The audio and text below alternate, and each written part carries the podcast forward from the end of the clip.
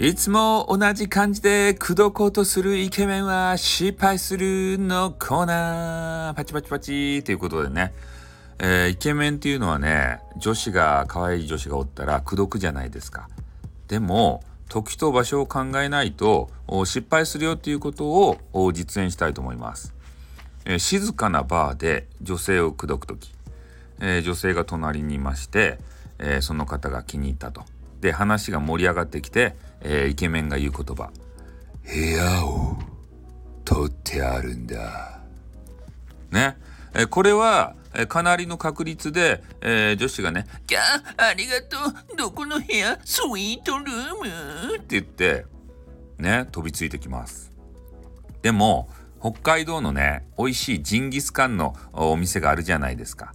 で人気店だけれどもめちゃめちゃ狭いところでね、えー、あのコロナ対策とかもバッチリなところそこで、えー、イケメンが同じことを言った場合ね、えー、店内ガヤガヤしてます。いやー、今日のね、いやこのジンギスカンめちゃめちゃうまいですね。ビールもめちゃめちゃうまいですよね。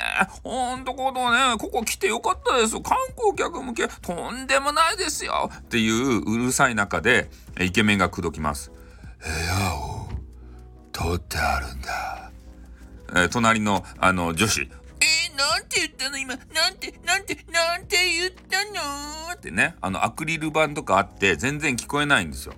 それでもう一回、えー、イケメンがね「部屋を取ってあるんだ」って言うけど「なに全然聞こえない。ニンニク臭い」って言って。ね？もうイケメンがこう吐く息がねなんかイケメンっぽく言おうとしてすごくね息を吐いてしまうんですよ。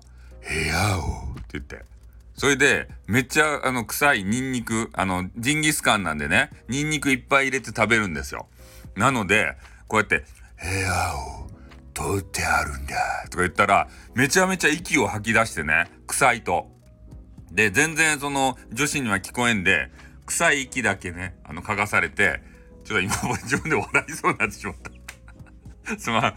プロとして失格なことをしてしまった。ね、あの、これボツ。これボツです。へえ、ダメだ。はい、終わります。あってんにょ